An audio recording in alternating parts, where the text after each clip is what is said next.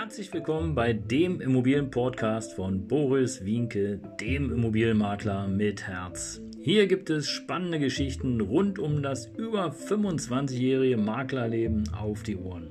Ich freue mich auch im Namen meines Teams von 3V Immobilien, dass ihr dabei seid. Los geht's, euer Immobilienexperte Boris Wienke.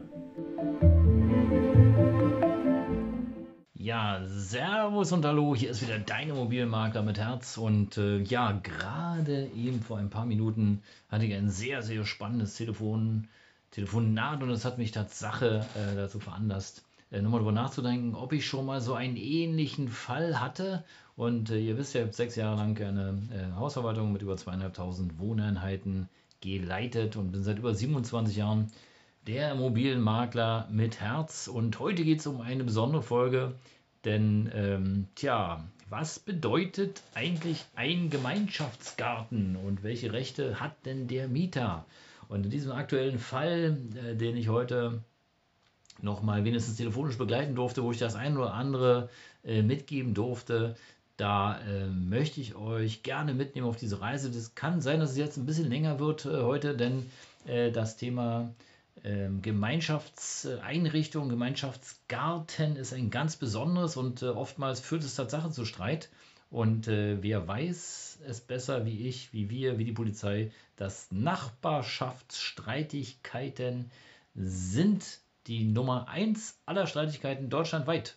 Die genaue Statistik äh, suche ich dir vielleicht noch raus. Äh, unter Statistiker müsste da äh, etwas zu finden sein. Aber Nachbarschaftsstreitigkeiten sind die Nummer eins. Und da äh, geht es teilweise um Äste, die aufs Nachbargrundstück ähm, ja, ragen oder Äpfel, die runterfallen auf das Nachbargrundstück oder aber äh, wenn irgendwelche Trampelpfade äh, gelaufen, Abkürzungen gelaufen werden oder aber wenn die Kinder zu laut sind oder der Hund zu lange bellt oder der, äh, die Autotür zu laut zugeschlagen wird oder die Nachbarn sich streiten oder oder oder, oder, und das kann dazu führen, dass es zu Anzeigen führt. Natürlich kommt oft dann die Polizei vorbei. Oder aber es führt auch zu Sachbeschädigungen, wie die Autos werden geritzt oder Reifen werden zerstochen und, und, und. Das Schlimmste, was ich je erlebt habe, war, dass äh, der Nachbarschaftshund wurde vergiftet mit äh, einem Köder, was da ausgelegt worden ist. Und äh, ja, das ist dann schon sehr, sehr traurig dass äh, Menschen zu solchen Mitteln greifen. Aber ihr könnt euch vorstellen, dass natürlich der eine Hund war weg, der nächste Hund kam ums Eck, hätte ich fast gesagt. Denn ähm, wie kleingeistig muss man sein, dass man glaubt, ähm, ja, ein äh, Hund mit Gift zu töten und die Nachbarn, die werden dann eben einfach ja, darauf verzichten, künftig sich einen weiteren Hund, einen neuen Hund anzuschaffen.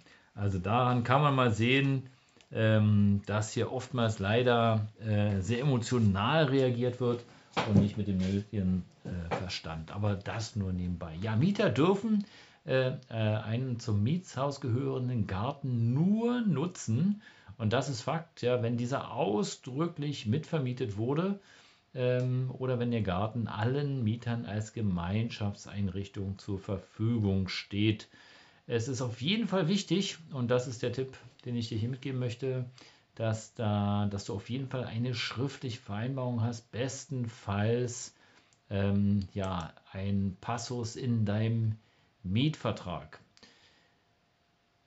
Ja, kompliziert wird es, wenn äh, sozusagen äh, drei Mieter äh, äh, eine Erlaubnis haben und zwei nicht. Was machst du denn? Also da gibt es im Grunde genommen keine eindeutige rechtliche Handhabe. Du kannst jetzt nicht sagen, ja, okay, ihr habt da keine Passage drin, ihr dürft den, ähm, den Garten nicht betreten. Ähm, das ist schwierig. Also da gilt das Prinzip entweder alle oder keiner und im Zweifel dann auch die, die dann eben da kein, keine Passage drin haben. Was man auf jeden Fall beachten muss, ähm, also es dürfen keine baulichen Veränderungen im Gemeinschaftsgarten erfolgen. Das bedeutet also Aufstellen von Gartenhäusern oder äh, Blumenbeete umsetzen, Bäume fällen, als Parkplatz nutzen oder als Rallye-Strecke oder solche Sachen. Das darf nicht sein. Der darf der Garten darf nur so genutzt werden, wie es der Vermieter vorgibt. Eine Herausforderung ist natürlich hier, wenn der Vermieter dir die Erlaubnis erteilt, beispielsweise eine Hüpfburg aufzustellen oder eben ähm, ja, es als Fahrradabstellplatz zu nutzen, dann sollte der Vermieter, und das ist mein Tipp an alle Vermieter, dann sollte der Vermieter das denn für alle gestatten. Äh, hier gilt auf jeden Fall ein Gleichheitsprinzip, weil der Gemeinschaftsgarten ist ja für die Gemeinschaft da und nicht für einen Fahrradnutzer oder einen Hüftburgnutzer. Ähm, das bedeutet auch, wenn du als Mieter äh, dir überlegst, okay, ich möchte ganz gerne meine Kinder dort spielen lassen, ich baue da eben einen Sandkasten, dann darfst du darüber nachdenken und darfst wissen, dass der Sandkasten zwar deiner ist, aber alle dürfen den mitbenutzen. Da gibt es auch Urteile darüber, die will ich jetzt alle hier nicht nennen, das würde zu weit führen, aber ähm, das solltest du auf jeden Fall wissen und als Vermieter erteil auf jeden Fall die Erlaubnis, denn sonst wird es auf jeden Fall zu Nachbarschaftsstreitigkeiten führen und das ist problematisch. Was passiert denn jetzt nun, wenn ähm, alle den Kinderspielplatz äh, nutzen dürfen oder den Sandkasten und ähm, tja, die Kinder sind zu laut? Tja, dann gibt es im Grunde genommen eigentlich nur eine Methode, mal mit den Eltern zu sprechen und ähm, sie lieb zu bitten, ähm, da ein bisschen für Ordnung zu sorgen. Natürlich im Rahmen der erlaubten Möglichkeiten, das ist klar. Und ähm, mehr auf ihre Kinder aufzupassen. Ansonsten, wenn das nicht funktioniert, gibt es nach meinem Kenntnisstand nur eine einzige Möglichkeit, ein Lärmprotokoll.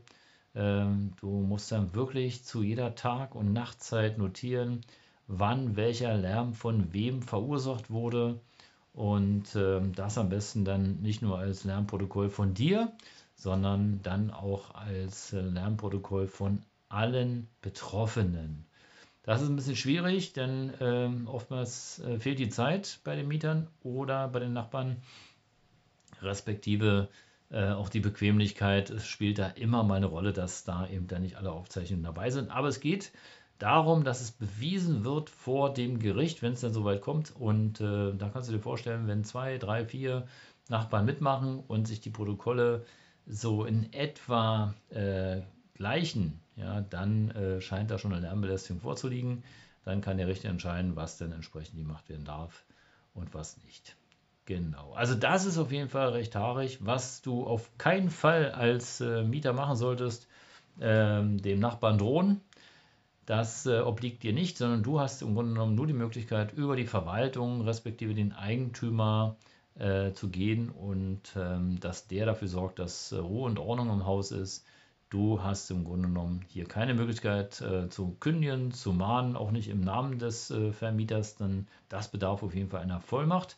Aber ähm, ich habe noch keinen Fall kennengelernt, wo der Vermieter irgendeinen Mieter die Vollmacht gegeben hat, dass ähm, da äh, Anwälte beauftragt werden dürfen und, und. Also das muss äh, sozusagen immer über den Vermieter laufen. Der hat im Grunde genommen auch die Aufgabe, für Ordnung zu sorgen und die Mieter müssen sich im Grunde genommen daran halten, was es A, mietvertragsrechtlich vereinbart worden ist, was ähm, nach BGB, was nach den Gesetzen, nach den Urteilen äh, erlaubt und verboten ist und alles andere dürfen sie im Grunde genommen nicht. Bedeutet, wenn der Vermieter sozusagen ähm, das sein, seine Erlaubnis wieder rückgängig macht, dass du da eben dein Fahrrad aufstellen kannst oder eine Springburg, Hüpfburg, musst du die wegnehmen, egal ob du möchtest oder nicht, denn äh, ihm obliegt sozusagen im Grunde genommen die Bestimmung. Da gibt es natürlich dann auch noch wieder Ausnahmen, wie es halt immer so ist, ja, wie lange ist das und und und und und.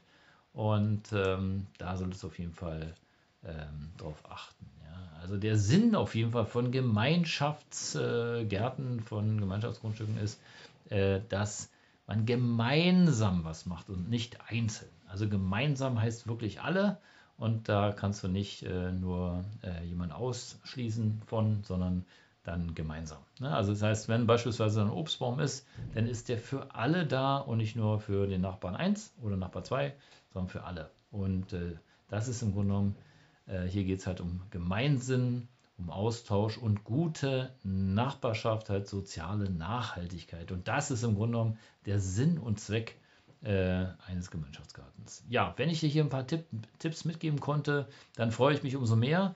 Wenn du Fragen dazu hast, frag mich gern, helf dir weiter. Das soll es für heute gewesen sein. ähm, ja, gemeinschaftliche Gartennutzung, Gemeinschaftsgarten, Rechte, Mieter. Und ähm, ja, freue mich von dir zu hören. Bleib gerne dabei, folg dem Kanal und wir hören uns. Das war dein Immobilienmakler mit Herz. Ciao.